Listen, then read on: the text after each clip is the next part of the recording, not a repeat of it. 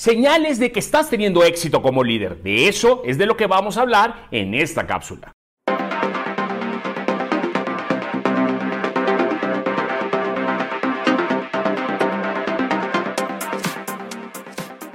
Bienvenidos una vez más a este tu canal de liderazgo de impacto. Mi nombre es Mario Elsner y yo no soy otra cosa que un líder experimentado con más de 25 años que ha cometido muchísimos errores, la verdad. Y lo único que quiero acá es compartirte parte de ellos para que a ti no te sucedan. Porque a mí me hubiera encantado que alguien me lo comentara hace 10, 15 años que yo empezaba en mi carrera de liderazgo. Por eso y aprovechando la nueva tecnología, te invito a que te suscribas en mi canal de YouTube, le rompas a la campanita de like y me sigas y lo compartas con otras personas que quizás estén en el mismo tenor de volverse líderes de impacto. ¿Por qué? Porque nadie nos enseña a estar a cargo en este viaje. Así que vamos a empezar. ¿Cómo saber que estás teniendo éxito como líder? ¿Cómo sabes ese termómetro si vas bien al norte, a la izquierda? Oye, ¿lo estoy haciendo bien? Muchas veces, como a veces tenemos los resultados, pensamos que estamos siendo líderes exitosos. A mí me pasaba. Llegaba a creer que porque tenía los resultados yo era un líder ganador y me creía muchísimo de esto. Y esto me nublaba quizás un poco mi camino. Pensaba que estaba haciendo lo perfecto y me volví y mi éxito se volvió mi enemigo. ¿Por qué? Porque eso genera soberbia, genera ego, etc. Lo que yo te voy a contar el día de hoy son estas señales concretas que te van a decir estás en el camino correcto. La primera señal no es menor, es que tengas una arquitectura de un equipo de leyenda. ¿Y a qué me refiero con esto?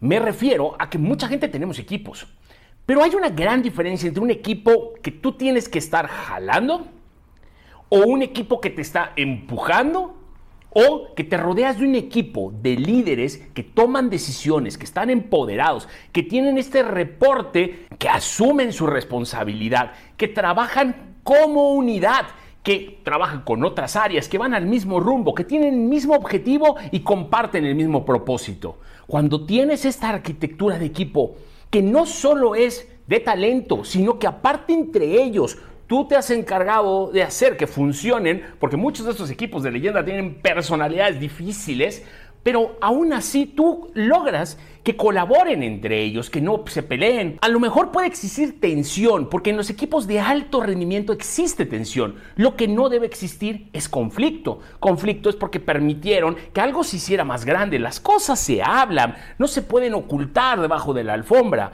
Entonces, tener esta arquitectura de equipo es clave para saber como inicio que estás haciendo un buen trabajo como líder. Ahí es cuando vas a decir, hey, vamos bien. El segundo punto es, ok, ya tienes al equipo, ya tienes este equipo de puras estrellas, hombres, mujeres, incluyente, de todo tipo, jóvenes, chicos cómo los hacemos trabajar juntos. Para esto se necesita planeación. Yo lo llamo planeación de poder, planeación estratégica, aunque para mí son dos cosas diferentes, porque uno es la planeación estratégica, dónde quiero llevar el negocio, y lo otro es cómo lo voy a lograr, ¿no? Pero comúnmente también le digo sistema de juego. Y para esto es, esto va a generar procedimientos, procesos, eh, roles ¿no? claros para que todo el mundo los tenga establecidos. Todo eso si lo logras documentar, después lo implementas y lo soportas con herramientas tecnológicas. Y eso genera y como resultado tienes lo que se llama sistematización. Talento con una planeación y procesos, con una herramienta que facilite el proceso. Al tener estas tres piezas bien claras en un equipo de trabajo, lo que generas es un entorno eficiente de trabajo. Por consiguiente, se tiene un mejor ambiente, por consiguiente, la gente trabaja a gusto y más balanceado. La tercera señal que te dice que vas bien como líder de un equipo de trabajo es cuando existen colaboraciones. Es muy interesante porque cuando se habla de liderazgo y en tiempos modernos existen demasiadas polarizaciones, pero realmente quizás los líderes populares polarizan y buscan enemistarse con otras áreas, con otros departamentos o con gente diferente a ellos. Pero realmente un líder inspiracional, un líder de impacto, es un líder que unifica, es un líder que no divide, es un líder que hace que los departamentos trabajen entre sí, cómo sí y menos por qué no, menos culpables, más opciones y soluciones. Dejémonos de pelear. La única manera de a veces lograr cosas extraordinarias o algo que puede pensarse imposible, posible, es trabajando en equipo, trabajando por un mismo fin y que todo el mundo esté convencido de eso.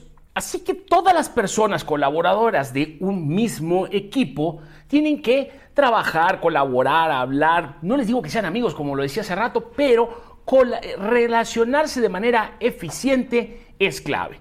Imagínense que todos vamos en el mismo barco. ¿De qué sirve que los de atrás vayan bien si los de adelante están haciendo agua? Una cuarta señal y para mí muy poderosa es si tú controlas el tiempo o el tiempo te controla a ti y a tus equipos.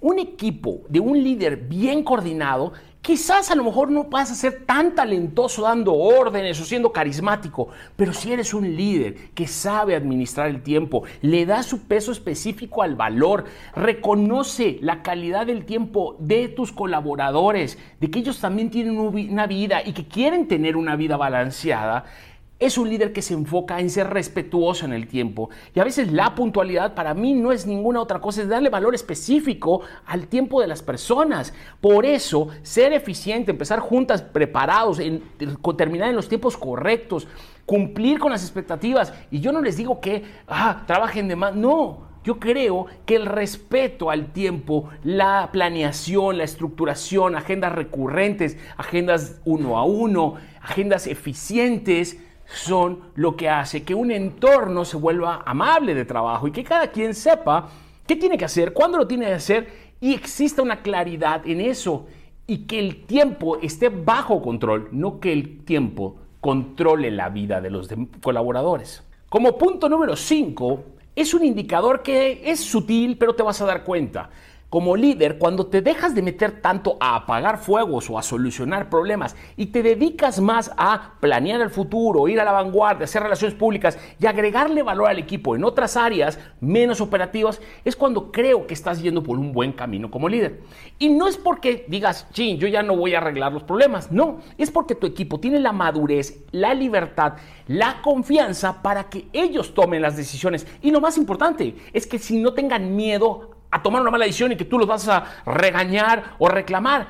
Ellos se sienten con la confianza, la seguridad para hacerlo. Entonces ya no te van a necesitar para los problemitas. Al contrario, te van a decir que ya ni te metas y que les des chance de que ellos operen porque se sienten muy cómodos manejando el barco. Por consiguiente, esto nos lleva al punto número 6, que es que el compromiso o lo que los americanos llaman engagement aumenta. Miren, es preferible tener 300 guerreros espartanos a 2.000 guerreros arqueanos que no te llevan a nada porque no son especialistas. Es mejor tener un equipo de poca gente motivada, muy eficiente, porque son especialistas.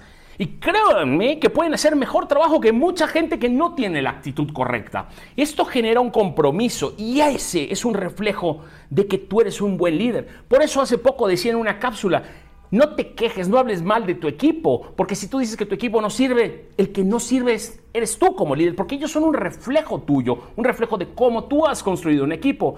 Así que los equipos buenos de desempeño somos espartanos, no importa quién sea la cabeza, porque operamos con un nivel de compromiso, de especialización, de enfoque y de eficiencia y de muchas ganas a ser los mejores. Eso te lleva a tener grupos de espartanos y espartanas no a que te quedes solamente con un grupo de gente que venga a calentar la banca. 7. Teniendo todo esto, vas a tener resultados. Pero a ver, ojo, porque muchas veces resultados pueden tener de mil maneras a veces somos demasiado resultadistas y queremos el resultado no importa cómo lo consigas. A veces aplaudimos el resultado y queremos no preguntar cómo se consiguieron las cosas. Pero ¿saben qué? El cómo sí importa. Sí es importante el saber cómo se consigue. Y cuando tú eres un líder de impacto, un buen líder de un gran equipo, fíjate que la clave está en que empiezas a conseguir los resultados como consecuencia de las acciones y te das cuenta en que todo el mundo llega sin desgaste.